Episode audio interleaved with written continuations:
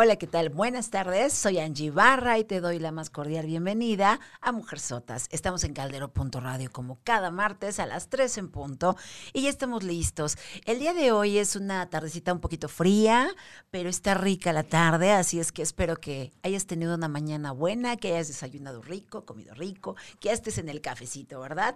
Y bueno, pues yo te pido que el día de hoy podamos eh, compartir un tema que es sumamente delicado, sumamente difícil de tratar y que muchas personas a veces hasta se niegan a escuchar de este tema, pero es algo que existe, es algo real y es algo que necesitamos eh, comunicarlo a los demás también, compartirlo con los demás. El tema se llama abuso sexual infantil, es algo difícil de abordar, pero por eso tenemos una gran experta el día de hoy que está invitada desde hace tiempo con nosotros, pero ella realmente tiene mucho trabajo, tiene una empresa hermosa que se llama Intégrate, así la puedes encontrar en Face. Ella es Gaby Y fíjate que ella se dedica a hacer talleres, a dar terapias, a dar cursos y ella es una experta total en este tema. Eh, gracias a la oportunidad que tuve de tener también aquí en Caldero a Silvia Martínez Gómez, a quien mando un gran, gran abrazo, pude contactar a Gaby Porras. Por eso es que te agradezco mucho, Gaby, que hayas de verdad podido estar con nosotros aquí este día. Yo esperaba con ansiedad este tema porque definitivamente, Gaby, es algo que ya necesitamos hablar más, que ya necesitamos abordar más y que necesitamos aprender sobre este tema de abuso sexual infantil.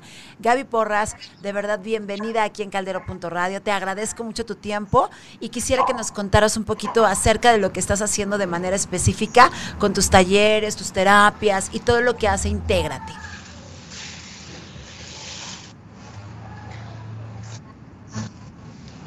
¿Nos escuchas ahí, Gaby? Hola, hola. Desconozco si se corta por ustedes o se corta por mí. Ok, no se preocupen chicos, recuerden que el programa es en vivo y Gaby está conectada desde Aguascalientes, entonces mandamos un saludo muy, muy, bueno, pues, fuerte a Aguascalientes. Quise conectar vía África porque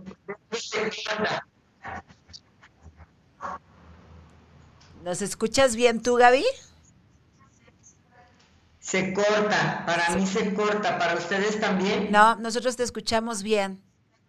Ok, ya cambié de instalación a ver si esto mejora. Ya sabes que la tecnología siempre hace estas circunstancias para trabajar nuestra tolerancia a la frustración y nuestra resiliencia. Exacto. Pues bueno, primero te platico. Sí. Muchísimas gracias por la invitación. Gracias a ti. Nosotros estamos aquí en la ciudad de Guadalajara. Eh, eh, hemos tenido mucho trabajo con respecto a todo lo que es el empoderamiento y el fortalecimiento de la infancia y de sus familias. Trabajamos directamente lo que es el proceso de acompañamiento no solamente para los eventos de violencia o abuso sexual infantil, sino trabajamos todo lo que tenga que ver con el desarrollo integral de los infantes y de sus familias. Eh, tenemos ya 15 años como institución, como Intégrate. E Intégrate tiene una fundación, tiene una asociación civil que es CETIF y por la cual también trabajamos todo lo que es el entrenamiento, la profesionalización y la especialización de otros eh, terapeutas, de otros psicólogos que también eh, se quieran dedicar a lo que es la intervención ante la violencia y el abuso sexual infantil. Creo que al ser un problema de tan alto cilindraje, pero sobre todo de tan gran alcance, requerimos de todas las manos posibles que puedan hacer esto un mundo mucho más saludable, mucho más este, seguro para nuestros niños, niñas y adolescentes. Entonces, son 15 años de trabajar ya como institución, 22 trabajando por la infancia y durante todo ese tiempo hemos desarrollado un modelo de intervención que nos ayuda precisamente al trabajo con los niños, niñas, maestros, adultos y con todo aquel que esté en el proceso de construir infancias o de salvaguardar su integridad. Pues realmente creo que tu experiencia es muy amplia, Gaby, y creo que por eso me siento afortunado de poder contar contigo el día de hoy, porque hay muchas, muchas preguntas, hay muchos mitos acerca de este gran tema, y pues me encantaría que pudiéramos hoy orientar a todos los que nos escuchan, porque es algo de lo que necesitamos hablar, es algo que necesitamos aprender para poder prevenirlo también, y si ya existiera, poder en este caso también atenderlo, poder saber que existe. Me gustaría mucho mucho, Gaby, que comenzáramos por explicar realmente qué es el abuso sexual infantil. ¿Qué es esto? Claro, creo que la definición de un problema hace que podamos entenderlo y hace que podamos intervenir, prevenir, atacarlo. Eh, me gustaría, si así me lo permites, sí. poder hacer un poco de fuerza con respecto a los números. Sí, los números tienen la cualidad de ser fríos, de ser concretos, de ser claros, pero de ser evidencia total del alcance de este problema. Se dice que a nivel mundial, uno de cada dos niños víctimas de algún tipo de violencia son infantes, son menores de edad. Uno de cada dos. O sea, esto quiere decir que la mitad de nuestra población va a terminar en un evento de violencia, de algún tipo de violencia, no lo especifica que sea de violencia sexual. Se dice también que el 23% de la infancia tendrán un evento de abuso sexual infantil. Entonces, de cada 10 son cerca de 3 infantes. El 23% de la infancia antes de los 18 años tendrá un evento con características de abuso sexual infantil. De cada evento de abuso sexual infantil solo se denuncia y se lleva a una sentencia, esta denuncia se completa y se lleva a una sentencia solo el 0.5%. Eh, de las denuncias que se hacen, que realmente son muy pocas, el 90% suspende. Suspende porque la familia suspende proceso, suspende porque no quieren seguir el proceso, suspenden lo que sería el ejercicio de la justicia o porque la misma justicia no es expedita y entonces la familia se desgasta y se cansa. De ese 5.5% que tiene una denuncia, solo el 0.2% recibe un tratamiento. Entonces, ¿qué, ¿dónde nos pone esta condición? Si la violencia genera violencia, entonces tenemos un fenómeno de salud pública en donde en un futuro, a largo plazo, mediano plazo, este niño que ya está siendo violentado va a terminar siendo replicador de esa misma violencia. Se dice que de cada 10 personas que ejecutan violencia, eh, o que viven violencia, de cada 10 personas que viven violencia, 7 la van a reproducir en alguna de sus formas. Entonces, este es un problema de salud pública. estamos hablando de algo que tiene que romperse y que tiene que tener un tratamiento, una intervención de forma diferente. El 23% de los casos de abuso sexual infantil los cometió otro menor de edad.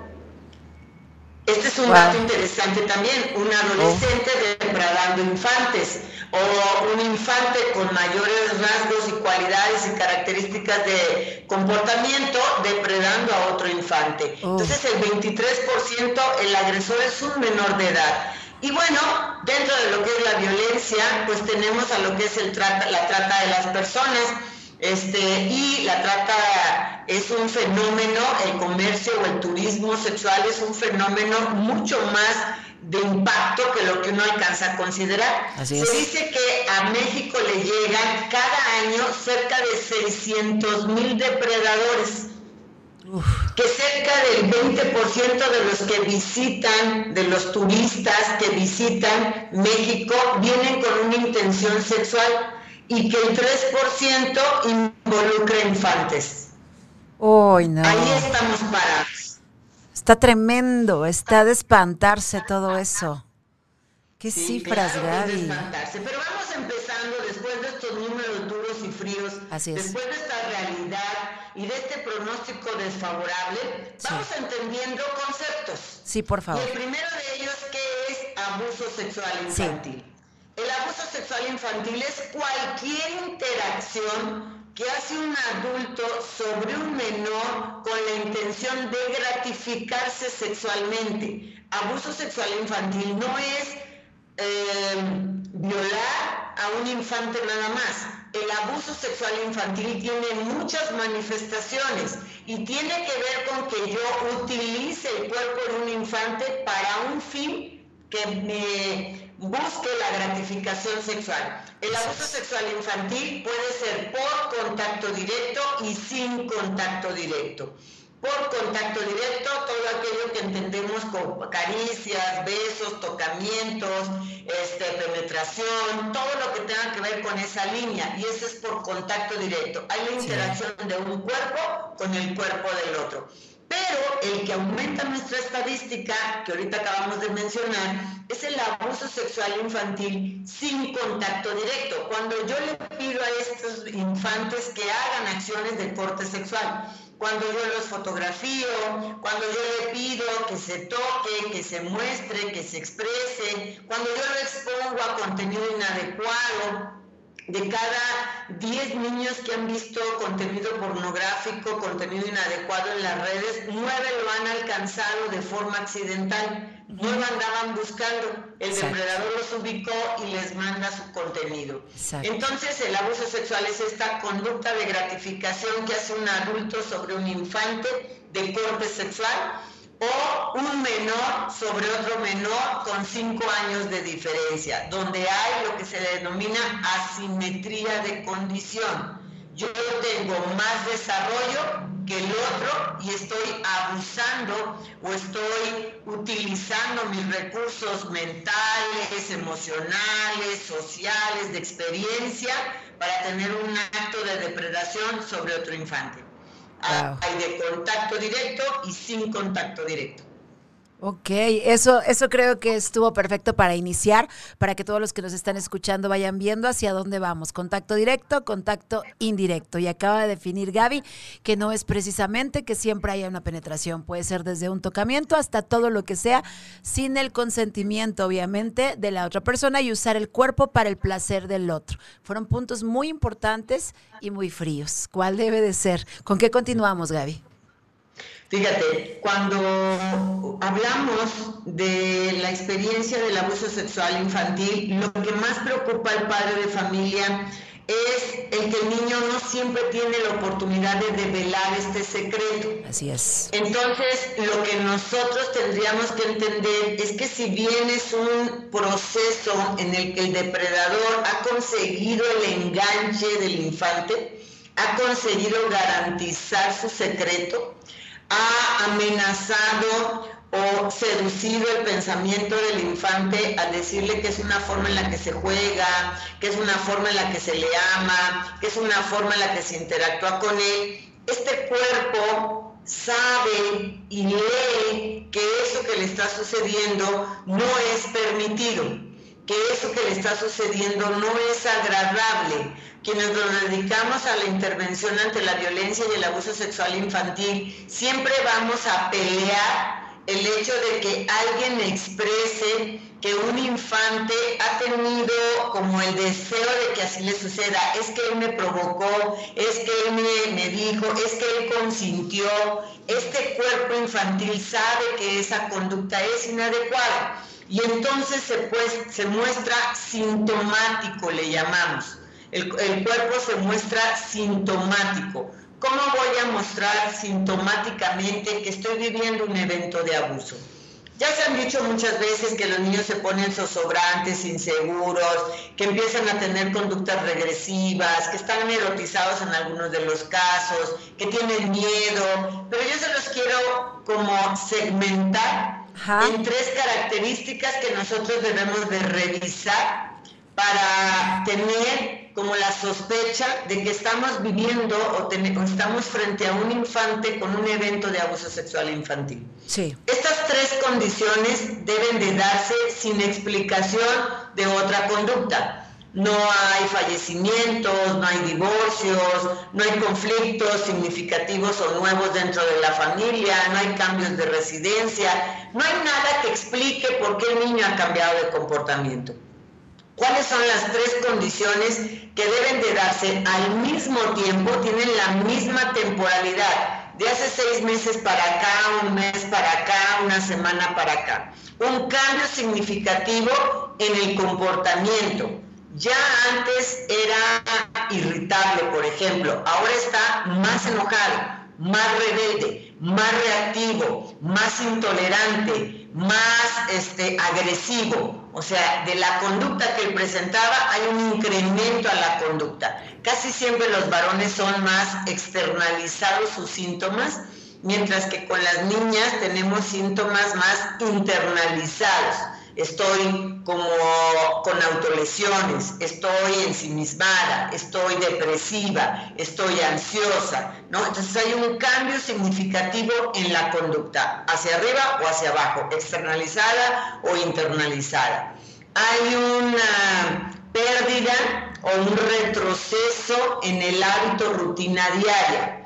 Eh, ya avisaba, dejé de avisar, ya dormía solo, tengo miedo, ya me dormía corrido toda la noche, me despierto, este, me empiezo a morder las uñas, me empiezo a chupar el cabello. Es como si este cuerpo estuviera sintomáticamente manifestándose. Tengo un retroceso en un hábito rutina. Y la número tres, recordamos que deben de cubrirse las tres al mismo tiempo, tiene sobreapego materno ¿Dónde está mi mamá? ¿Por qué no viene mi mamá? ¿Por qué tarda mi mamá? Casi siempre es a la figura materna. Pudiera presentarlo sobre el padre o sobre alguna abuela, alguna tía, etcétera, ¿no? Entonces, cambio en la conducta, eh, retroceso en un hábito rutina y sobreapego materno y en el caso de los adolescentes al espacio de seguridad. No quiero ir a la escuela, no quiero salir de casa, no quiero o no quiero entrar, quiero estar afuera. Entonces, todas estas tres condiciones tienen varias formas de manifestarse, pero nosotros deberíamos de abrir sospecha de posible el término que se utiliza es exposición a información psicosexual no propia para la edad y el desarrollo. Hasta que el niño no verbalice el evento, pudiéramos confirmar un evento de abuso. Wow. El índice de los chicos que pasan por todo este evento y no lo pueden hablar con los papás o bien lo llegan a comentar a cierta edad y no les creen, ¿qué tan alto es, Gaby? ¿Qué es más fácil? ¿Que se queden calladitos o los que se animan a hablar que no les crean? ¿Es igual de más o menos la cantidad? ¿Qué has visto más tú? Pues hay algunas redes, eh, centros de atención que hablan de que para que un infante pueda hablar de su experiencia, llegan a pasar de tres a seis meses o más de 20 eventos. Wow. Más de 20 eventos de abuso. La realidad es que más que verbalizarlo, es mucho más fácil que se comporten sintomáticos. Como decías. Por eso es importante mantener monitoreo sobre la conducta de nuestros niños, nuestras niñas, nuestros adolescentes, porque aunque yo no puedo verbalizar lo que me sucedió, porque muchas veces ni tienen claro lo que sucedió, claro. sí puedo comportar con una conducta disfuncional a raíz de lo vivido. Te explico. Cuando un niño vive un evento de abuso, pasa por tres momentos no tienen eh, como temporalidad clara, por lo menos los dos últimos momentos, como para decir, después de este tiempo brinca el que sigue. Pero te los explico, se los explico a nuestros seguidores. Gracias, Gaby. El primero de ellos tiene que ver con una fase de shock. Generalmente dura unos pocos días, unas pocas horas es como, no entiendo lo que pasó, ¿por qué me tocó? ¿Por qué me siento como me siento? ¿Por qué esto es tan desagradable? ¿Por qué me dice lo que me dice? Y le llamamos fase de shock. No tengo claro lo que pasó. Luego de ahí, casi de forma inmediata, en muy corto tiempo, es más, terapéuticamente hablando, uno pocos, pocas veces ve a un niño en fase de shock. La mayoría de las veces encontramos a nuestros infantes en fase de asimilación, acomodación. Hay un pedagogo de hace muchos años, Piaget, que habla del proceso de aprendizaje que viven los sujetos. Y para que yo pueda aprender algo, tengo que asimilar lo que me estás enseñando. Entonces quiero representarlo de la siguiente forma. Este niño vive un evento de corte sexual y trata de acomodarlo dentro de su cabeza en una caja de información no existe. O sea, yo tengo caja de información dentro de mi cabeza de las palabras, de los colores, de las formas, de los animales, de los números, pero no tengo ninguna caja de aprendizaje o de información con respecto a la sexualidad de los adultos. Entonces, ¿dónde acomodo yo esa experiencia? Bajo esa línea de asimilación-acomodación, que fue lo que explicaba Piaget, sucede cuando nosotros nos enseñan matemáticas, tengo una caja de información sobre números, llegan las operaciones simples y van y se acomodan esa caja de matemáticas, llega a resolver problemas y se acomoda esa caja de matemáticas. En el abuso sexual, el niño entra en estado de ansiedad, de eh, inconfort, de desagrado, porque esa información que yo recibí, que además es compleja, no la puedo asimilar, no sé dónde acomodarla. Y lo más probable es que este niño empiece a mostrarse sintomático. Si tengo menos de seis años, solamente voy a estar muy alterado. Mi cuerpo está alterado, mi conducta está alterada. Si tengo entre siete y nueve o diez años, mi comportamiento va a ser de enojo y molestia hacia el entorno, que es cuando los niños se ponen agresivos, se ponen reactivos, porque siento vergüenza y como no sé manejar la vergüenza, ataco al entorno. Pero si soy un puberto, un adolescente, entonces voy a autodestruirme porque me quitaron mi valía me quitaron mi fortaleza, me quitaron mi valor y entonces entro en conductas de riesgo, autolesiones, etcétera. Entonces, en ese segundo momento, el niño trata de acomodar la experiencia y le llamamos fase de asimilación-acomodación. Es cuando la mayoría de los niños están sintomáticos, cambian su comportamiento. Y como no me atendiste, no hiciste nada por mí, no contuviste mi expresión, mi vivencia, pasan a la última de las fases, que es cuando habitualmente llegan a terapia, porque la escuela lo reporta, porque la tía los encontró, que se llama fase de reproducción. Yo repito la conducta eh, desadaptativa, disfuncional, aprendida y vivida durante el evento del abuso. Entonces, cuando tú ya te encuentras a un niño que está tocando al otro, no en una condición de juego, donde el tocamiento es como propio para la infancia, pero cuando yo tengo un niño que le quiere meter una crayola al otro, que le quiere chupar, que le quiere lamer, entonces estamos hablando de alguien que está tratando de reproducir una conducta aprendida. Wow. Qué impacto, ¿eh? Qué impacto. Sí, totalmente. Wow, los números, lo que acabas de explicar es demasiado claro, es muy fuerte, muy fuerte, Gaby. Oye, Gaby, ¿qué es lo que podríamos hacer a nivel preventivo para que los que son papás y mamás, los, los padres de familia, pudieran tener alerta, pudieran tener un, no sé, un plan, ellos como, como padres, sean solteros o sean unidos, como sea, qué plan de, como blindaje que veo que manejas mucho en tus, en tus términos de tus talleres, me gustó eso de blindaje. Entonces, ¿cómo podríamos trabajar esto para la prevención? Ok, por ahí tuve una oportunidad de hacer una certificación en psicotrauma y decía el experto en psicotrauma que para que un niño no sea vulnerable o candidato a ser seleccionado por el depredador, porque el depredador selecciona a su víctima, no todos son candidatos, yo tengo que desarrollar factores protectores. Nosotros denominamos recursos de blindaje. Hay condiciones de vulnerabilidad y hay factores de protección. Entonces decía el maestro que para que uno pudiera trabajar estos factores protectores, dos condiciones deberían de darse. La vinculación afectiva, la certeza de saberme amado por alguien, esta vinculación al otro, ¿no? Este vínculo de apego, diría John Bowlby, la vinculación afectiva y la contención directiva, o sea, el establecimiento de límites. ¿Por qué? porque muchas de las veces el perfil del niño es el niño impulsivo. La mayoría de nosotros pensamos que al niño que le van a que va a vivir la violencia o el abuso es el niño introvertido, inseguro, zozobrante. Y yo te lo pregunto y se los pregunto a nuestros seguidores. Un niño, tú llegas con tu familia y traes a este niño inseguro. Llegas a la fiesta, ¿en dónde se coloca el niño inseguro? ¿Dónde va a estar el niño inseguro? Sí, hasta atrás, donde no lo vean casi. Claro, y lo más seguro es que va a estar pegado contigo. A la mamá, exacto. Entonces, las oportunidades de que el depredador llegue a mi infante pegado conmigo son mucho menores. ¿Con quién sí va a llegar? Sí, con, el, que se atreve, claro. Extrovertido. los límites.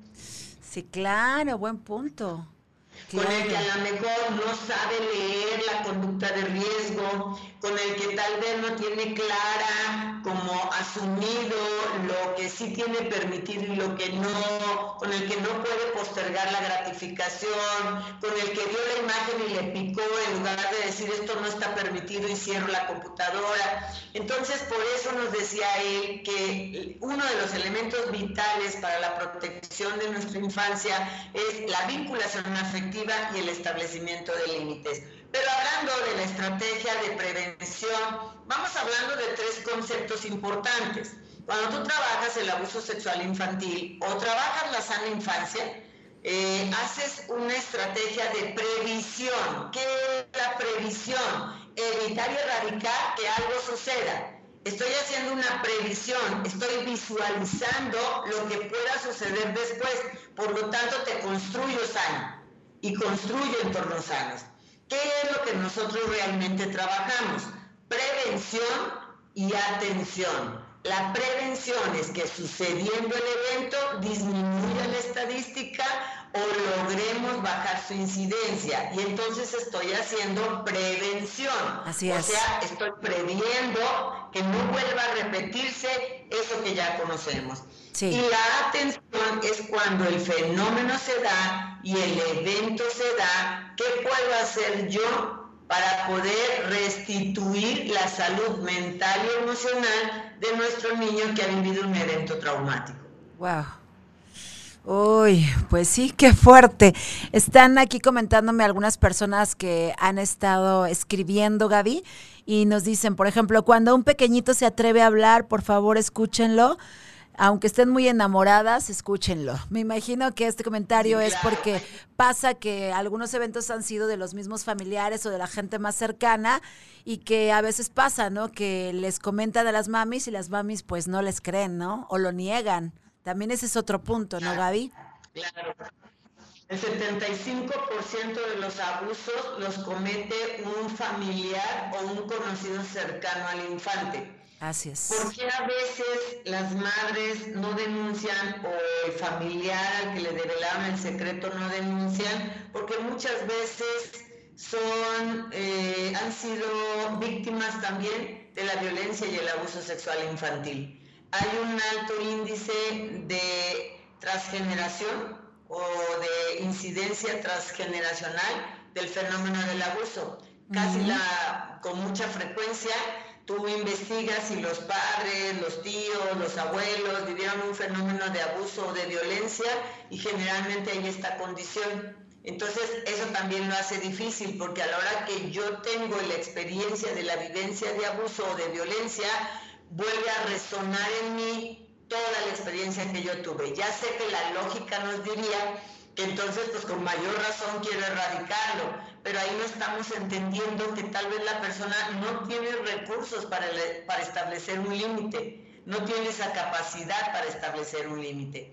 Hace rato me preguntaste cómo se hace prevención a la violencia y el abuso sexual infantil. Sí. Bueno, nosotros trabajamos a través del modelo de blindaje emocional, hicimos material didáctico que actualmente se encuentra en activo en el estado de Jalisco dentro de lo que son los centros de atención y desarrollo infantil del DIF.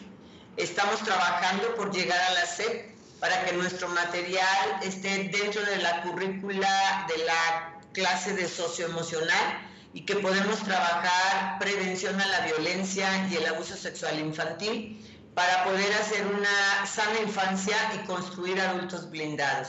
¿Cómo se trabaja la prevención? Primero tengo que enseñarle a este niño todo lo que son los recursos emocionales, que puede identificar un sentir sí, un sentir no, para que pueda detectar una conducta de riesgo. Trabajamos también apropiación corporal. Este cuerpo es mío y este cuerpo mío tiene derecho a que reciba contactos. Los contactos deben de ser buenos y en las partes públicas de este cuerpo. No puedes tocar ni mis partes personales, las que las personas ven pero no pueden tocar, y mucho menos mis partes privadas, las que nadie ve y nadie toca. Eh, y este cuerpo recibe contactos, caricias, solo buenas. Evito las caricias confusas y evito las caricias malas, estas que me dañan, me lastiman, me hieren. Se le enseña también eh, en esta apropiación corporal, se le enseña un lenguaje valiente, que el niño puede identificar y pueda verbalizar. Hay juegos permitidos y juegos no permitidos. Hay secretos buenos que puedo guardar y hay secretos malos que debo de hablar. Y así una serie de discursos, le llamamos nosotros lenguaje valiente, que le ayuda al niño a identificar una conducta de riesgo y a poderla verbalizar. Wow. Qué importante, como tú decías hace rato, sería que de verdad estuviera como parte de nuestra educación. Qué importante sería que a temprana edad recibiéramos esta información los que son padres de familia y los que hemos pasado por las escuelas, que lo hubiéramos tenido el tema adecuado, ¿no? Se podrían evitar mil cosas. Ojalá, de verdad, de corazón, espero que todos tus programas y todo lo que están haciendo ustedes se logren. Y ojalá, de verdad, así como a veces nos manifestamos para otro tipo de cosas, ojalá nos pudiéramos manifestar para solicitar más apoyo y ese blindaje que, que necesitan todos los pequeñitos, todas las niñas. Y sobre todo también, Gaby, como ahorita nos comentaban aquí en varios comentarios, nos está diciendo eh, Julie, ¿no? Era la que nos comentaba de que a veces no escuchan a los niños que llegan a hablar. Otras me comentaban por ahí, están escribiendo que si alguien que no tiene control de esfínteres podría estar presentando abuso a los 10 años, está sin control de esfínteres. Otros me comentan qué pasa si ya hubo el abuso. Y pues en este caso están comentando también que es muy importante como papás observar más el cambio de conducta como tú lo decías. Entonces aquí comentan que ¿Qué pasa si no te creen? ¿Y qué sucede si ya, si ya tuviste el abuso? Ok, vamos contestando por partes. Sí, un buen de gente que ya está aquí. Saludos a todos y gracias por sus comentarios. Claro. Eh, cuando hablamos de control de esfínter, eh, debería de preocuparnos mucho más si la falla del control de esfínter es en la evacuación, en las heces, dirían en las casas en hacer popó. Ah, okay. Si tenemos a un niño que tiene de control de esfínter de las heces fecales, no puede, eh, tiene copresis, que es el término que se maneja, ese sí nos debería de preocupar más que la eneuresis, el orinarme solo. Eh, la mucho de factor emocional, literal y no queriendo ofender a los seguidores, se dice que el niño que se ensucia está ensuciando o cagando la situación, ¿sabes? O sea, si me sucede en la casa del abuelo, entonces quiere decir que estoy enojado con la situación dentro de la casa del abuelo. Ahí ah. sí tendría que preocuparnos y tal vez buscar un factor emocional. En el caso del control de esfínter de la orina, primero hay muchos elementos que uno podría observar. Primero, si hay antecedentes en algún otro familiar de deficiente control de esfínter o de control de esfínter de orina tardío. O sea, el abuelo también se orinó hasta tarde, el papá también se orinó hasta tarde. Es más frecuente en los varones que en las mujeres. Se da más en el caso de los varones el no control de esfínter en la orina que en las mujeres. Entonces yo primero me iría para todo lo que sería proceso madurativo eh, o de desarrollo fisiológico de las funciones del esfínter. Ajá. Pero si yo ya había controlado esfínter, ya había pasado más de ocho meses con el control de esfínter, no había tenido ningún accidente y parece que perdí el control, parece que perdí el desarrollo, entonces ahí sí vuelve a tornarse preocupante. Pero si es un niño que nunca ha logrado control de esfínter y hasta la fecha sigue orinándose, yo le buscaría un factor hereditario y un proceso neurobiológico más como respuesta, más que un estado emocional.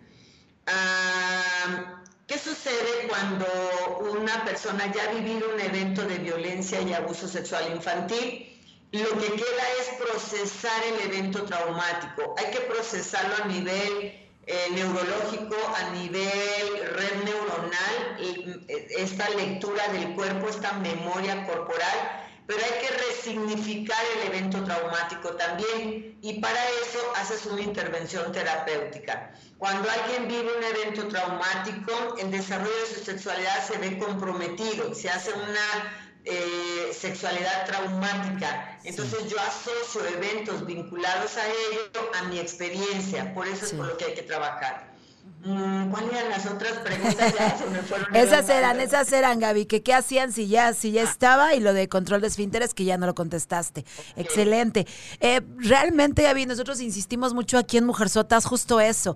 Eh, debiéramos estar en terapia todos cuando necesitamos, pero también cuando creemos, entre comillas, que todo está bien, ¿no? Porque al final consideramos aquí en Mujerzotas que no somos los mismos de pequeños, de adolescentes, ni en cada década. Entonces, sí necesitamos también estar depurando y ha habido otros programas en donde han venido otras compañeras psicólogas, etcétera, que han hablado incluso de las heridas de la infancia que te impiden crecer. Y al final de cuentas, el miedo que da ir a una terapia cuando al final es la gran solución que te puede llevar a, poder mejorar y a salir de toda esa mortificación, ¿no? Porque al final, como dijiste ahorita, que es un punto al que quiero llegar, es las relaciones sexuales de adultos, si no lo has trabajado todo esto, va a tener una consecuencia. ¿Cuáles serían las consecuencias de no haberlo tratado? Se puede reflejar en muchos ámbitos de tu vida. Entonces, me encantaría que ahora pasáramos a ese punto, ¿no? Ok si las mamás y los papás previenen todo esto y suponiendo que ellos realmente se preocupan por aprender, por comprender estos temas y por prevenirlos y hacen un plan familiar para evitarlo, eso estaría fabuloso ok, desgraciadamente los números que nos diste nos dicen que no. Y algo que están comentando por acá es que hay muchos familiares, como tú lo decías, que son justamente los que ejecutan estos eventos y los llevan a cabo, ¿no? Entonces, algo, algo que me estaban preguntando por aquí, perdón, Gaby, era cómo poder detectar, ¿se puede detectar a un depredador? Como papás podríamos detectar quién podría ser un posible depredador. Y fíjate que Creo que eso es lo más complejo de la intervención y del manejo del abuso sexual infantil. El depredador, a diferencia de otras conductas eh, humanas, no tiene un solo perfil. Wow. El depredador puede haber el abusador sexual exclusivo de niños, el abusador sexual exclusivo de niñas, sí. el abusador sexual exclusivo de pubertos, el abusador sexual de ambos sexos, el abusador sexual exclusivo de, bebés, de infantes. Entonces, como es tan variada el comportamiento de la depredación y el abuso sexual, esto lo hace muy difícil de tipificar, de dejarlo en una contención. De todos los depredadores tienen estas características. Generalmente son personas que les son poco amenazantes y afables al mundo infantil. Lo que sí sabemos es que el depredador va a buscar su materia prima, sin ser ofensivos en esta sí, Claro, claro. ¿Qué quiere decir esto?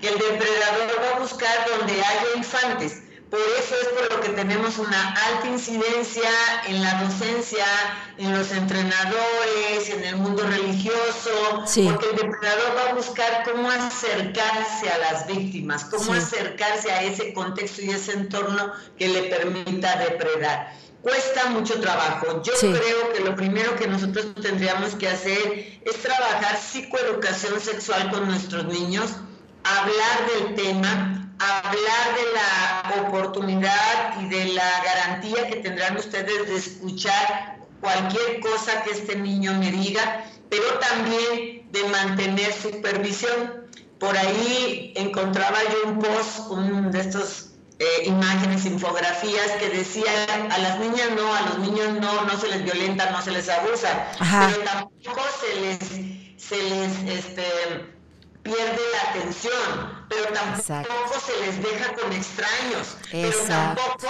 se es como muy confiado de que vayan y vengan por sí solos en lugares que pueden ser condición de riesgo. Entonces eso también me parece interesante. Está muy bien que digamos a los niños y a las niñas no se les violenta, pero tú también sé un adulto responsable, no seas un adulto ansioso, eso, porque eso también vulnera. Sé un adulto responsable. Yo que por lo menos Hoy soy una abuela, una abuela con tres nietecitos en edades muy pequeñitas de preescolares.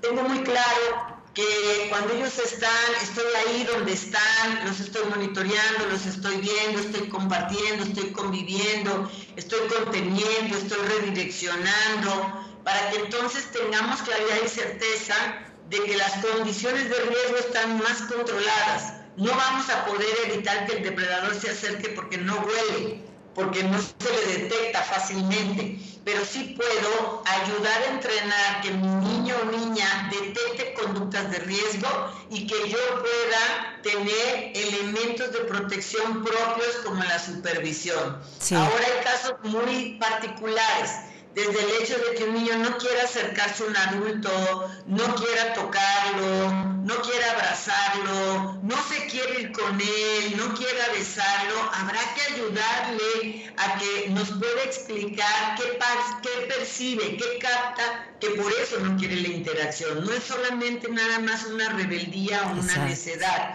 a veces hay un factor emocional, desde que la persona no me da confianza, no necesariamente que quiere abusarme, no me da confianza. ¿no? Entonces es importante ayudarle a nuestros infantes a que ellos se sientan y validemos que van a ser escuchados en lo que nos quieran decir. Wow, dijiste algo tan importante desde el principio hasta ahorita que no he podido parar de, pensar en todo lo que hay alrededor y de verdad que se me vienen a la cabeza mil cosas de cómo podemos ayudar más a todos los niños y niñas que están vulnerables a todo esto, ¿no? Los niños que a lo mejor están abandonados, como decías, porque no hay papás responsables o mamás responsables.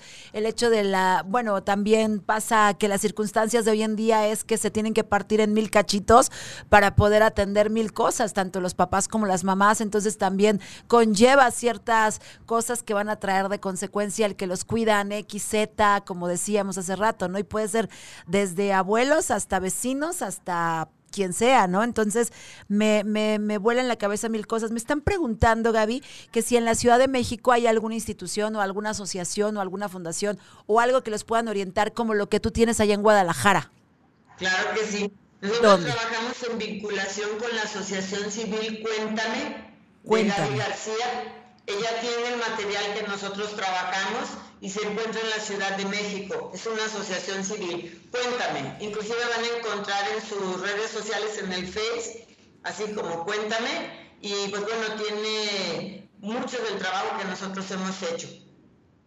Ah, ok. Entonces voy a repetir, es Gaby García en Cuéntame por Face, la pueden localizar. Ok, para, para quien me preguntaba, saludos a todas. Chicas, gracias por conectarse. También me están diciendo por aquí, como terapeuta debes denunciar un abuso sexual a un menor o qué pasa cuando ustedes como terapeutas pues ya lo detectaron. Buena pregunta. Mira, eh, la cultura de la denuncia debe ser algo que priorice nuestra intervención es real, sí, sí debería de haber una denuncia, sí debería de ser el principio este, como la dirección. Yo honestamente compartiría que nuestra experiencia es cuando nosotros presionamos a alguien a la denuncia, el que luego queda sin el espacio de protección, sin el espacio de intervención terapéutica, sin el espacio de acompañamiento, termina siendo el infante porque luego el padre de familia se siente presionado o se siente obligado a hacer algo que no está listo para hacer y entonces termina llevándose a nuestro niño y ya no nos permite la resignificación del evento traumático, la intervención. Yo los invito mucho, sí, invitemos a la cultura de la denuncia, pero la denuncia puede tener tintes y puede tener factores muy diferentes. La denuncia moral ya la hizo el infante cuando habla o devela su secreto. Sí. La denuncia familiar la hago yo cuando voy y le digo a la persona, sé lo que hiciste. Ah, y no vas a volver a hacer. Entonces, la denuncia social es cuando lo publico, cuando lo hago evidente, el tío está abusando, el tío está haciendo, el abuelo está tocando, ¿no? Entonces, hay otras formas en las que yo también pudiera llegar a esta denuncia a erradicar. Sí, sí nos obedece, sí, sí nos obliga la denuncia, sobre todo si estoy dentro del sector público como la educación este, pero yo invitaría más que irnos sobre la denuncia y como si la, el objetivo primario fuera encontrar al culpable, que no se nos olvide que el objetivo primario de toda intervención es la salvaguarda del infante y la reinstauración a un estado de tranquilidad, de salud y de seguridad. ¿No? Entonces, ese sería mi, mi aporte. Sí, que nada esté por encima del bienestar del infante, ¿no? Y de que él pueda lograr superarlo y, y, como dijiste, tener una infancia sana, que ese es el objetivo. Ok, me parece muy bien. Gracias, Gaby. Creo que hasta ahorita va todo quedando súper claro y me gustaría que llegáramos desgraciadamente a las conclusiones de todo esto, porque el tiempo se va muy rápido. Creo que de verdad está habiendo mucho interés y les pediría a, todos los que nos están escuchando, yo les decía, Gaby, en, en, en el Face también, ¿no? Y en la invitación que les hice por WhatsApp a mis grupos, yo les decía, si tú conoces a alguien que haya pasado por un evento así, pues solo compártele el programa, ¿no? Nosotros no podemos a veces llegar a más, a veces no, no te corresponde ni juzgar, ni te corresponde opinar, pero simplemente compartir un programa de estos o compartir una información a veces puede ser de gran ayuda, porque no sabemos en qué, en qué etapa de esas fases que mencionaste se puede encontrar la persona, ¿no? Y a lo mejor podemos todavía contribuir como sociedad compartiendo más este tipo de información correctamente con expertos. No, no yo me imagino no, no yo creo, ¿no? Buscar expertos y tratar de compartir ese tipo de información valiosa. Tú hablabas también, me gustaría en la conclusión, hablabas de algo directo y algo indirecto, ¿no? Entonces, mucho cuidado con todo lo que se recibe a través de las redes, a través de, todo lo que creen muchos papás que están controlando desde las caricaturas, porque hay pornografía en caricaturas, ¿ah? todo lo que tú mencionabas de que el mismo depredador hace que brinquen comerciales o brinquen cosas que puedan llamar llamar la atención de los pequeñitos o de los adolescentes en este caso también y esto pueda brincar hasta trata y mil cosas más, ¿no? Porque de ahí se derivan mil cosas más, secuestros, trata, mil cosas más que podríamos hablar en otros programas. Entonces, me encantaría que diéramos una conclusión. Se habló de lo que es el abuso sexual, ya hablamos de lo que podrían ser las medidas de prevención, todo lo que se podría lograr y ahora me gustaría que termináramos con un mejor sabor de boca para todas las mamás, papás que nos escuchan, para que se animen porque siempre hay solución. Si tú eliges realmente mejorar tu vida, va a haber una solución y para eso están ustedes como expertos, para llevarnos de la mano, para guiarnos y encontrar realmente ese bienestar que estamos necesitando a cualquier edad. Entonces, ¿cuál sería tu conclusión, Gaby? ¿Y qué les podrías decir a todos los padres, madres que nos escuchan, a los que no somos papás también? ¿Qué podríamos hacer? Porque al final siempre hay solución. ¿Cómo puedo llegar a animarme y atreverme con mi familia a platicar del tema? Y suponiendo que descubres que hay un evento de estos dentro de tu familia, ¿cómo podemos animarnos para poder ir a esa, a esa terapia, a esa contención que tú dices y poder empezar a hacer esta transformación? Porque yo puedo creer que las cosas cambian o las puedo evadir, pero realmente no estoy enfrentándolas. Entonces no va a haber una transformación porque realmente no hubo una aceptación, una atención, como tú decías, ¿no? ¿Con qué concluimos, Gaby? Fíjate que uno de, las, de los principios ejes con los que trabajamos con nuestros padres de familia es eh, la forma en la que yo voy a recibir la revelación de este secreto. Lo primero que hago es te creo y estoy confiando en lo que tú me estás diciendo. Este es el primer elemento. Te creo y confío en lo que tú me estás diciendo. Segundo, yo te aseguro que eso no vuelve a pasar qué bueno que me lo dijiste, no vuelve a pasar. A partir de hoy tú estás seguro, a partir de hoy tú estás a salvo.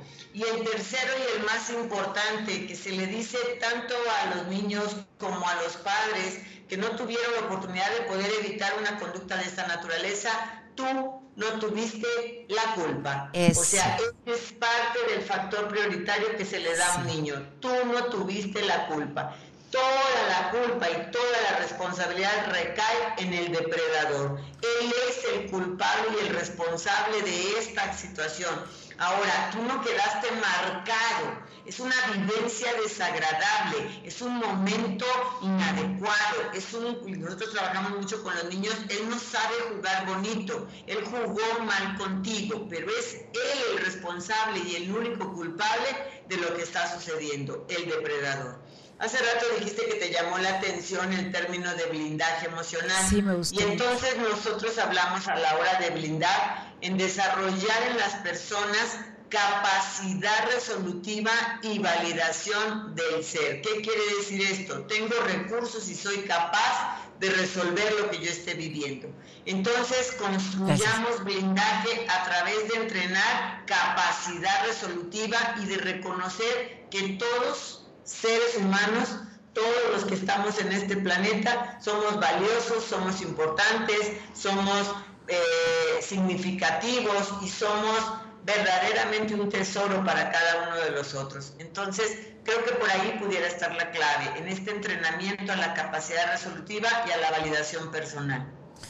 Wow, pues qué gran tema, qué, Qué agradable poder platicar contigo y que nos puedas explicar tan claramente las cosas, porque así lo necesitamos escuchar. Es necesario ser claros en estos temas, no, no hay que dejar nada a la imaginación, ni a suponer, ni a adornarlo. Si lo hablamos como es con las palabras que son, creo que no hay forma de no haberlo entendido. Así es que mil gracias, Gaby. Quisiera que nos comentaras dónde te podemos localizar. Yo hace rato mencionaba que busquen Intégrate en, en Face, que te pueden buscar, pero algo más, danos datos, teléfonos, coméntanos de tus talleres ¿Qué se puede tomar en línea, por ejemplo, para los que estamos aquí? Inclusive te comparto que voy a tener una conferencia, cómo hablar de sexualidad y prevención al abuso, el jueves 3 de diciembre. Jueves 3 de diciembre. jueves 3 de diciembre tiene una pequeña cuota de recuperación y lo que hacemos está dirigido a los padres para que ellos sepan qué existe el capaz del niño entender y cuáles son esas estrategias de prevención con una presentación. Se envía el niño a las personas interesadas y se trabaja la temática. Yo ahorita a tu WhatsApp te envío la publicación para que la tengas por ahí. Eh, nosotros estamos en las redes sociales como Intégrate, sin la E, o sea, Integra. Es una T al final, es una T. sí. sin la E. Y eh, nuestro logo tiene a un camaleón ahorita con un cubrebocas para que nos cuidemos todos. Claro. Pero el logo es un morado y tiene una manita también. Entonces ahí estamos, tenemos algunos videos información, infografías con respecto a todo esto. Y pues bueno, ha sido el tema con el que hemos trabajado y hoy tenemos ya 150 mil infantes trabajando con nuestro modelo de blindaje emocional. Estamos ahorita entrando a lo que son los albergues, hogar cabañas, este, 100 corazones, empezando a trabajar al niño que está dentro de una condición de institucionalización que su vida ha sido vulnerada y que la búsqueda es empoderarlo para que ellos tengan recursos protectores que nos ayuden a construir adultos saludables. Básicamente la apuesta es hacer acciones, hacer este, estrategias para la construcción de una sana infancia que garantice adultos saludables. Por ahí estamos. Wow, pues de verdad que infinitas gracias nuevamente. Yo espero que el próximo año podamos estar nuevamente platicando contigo de más cosas porque esto da para que el siguiente año podamos ir aprendiendo cosas nuevas contigo, Gaby. Te pido que en mi muro de Face, Angie Barra, ahí me puedes localizar, me puedes localizar en el de Mujer Sotas. Nos subas por favor al muro toda la información de tus talleres y de todo lo que pudiéramos tomar en línea contigo, los que estamos aquí en la Ciudad de México, para poder también eh, ir acercándonos a toda esta información que necesitamos necesitamos saber todos porque es nuestra responsabilidad como sociedad también. Así es que mil gracias, Gaby Porras, de verdad. Te mando un abrazo muy grande, te agradezco todo y de verdad a todos los que nos escucharon el día de hoy, un saludo a todos. Vi que se conectaron varios, de verdad no quiero olvidar a ninguno, así es que muchas gracias por sus comentarios. Les pido nada más, compartan, compartan esta información que todos podemos dar de corazón porque esa es nuestra manera de contribuir con la sociedad, informando claramente y adecuadamente con expertos como Gaby Porras. Gracias a todos los que estuvieron el día de hoy aquí en caldero.radio en tu programa Mujer Sotas. Dentro de ocho días te veo, tenemos otro programazo también. Vamos a hablar de todo lo que es cáncer infantil. Estamos empezando con todo lo de los niños en este mes de diciembre, que es maravilloso.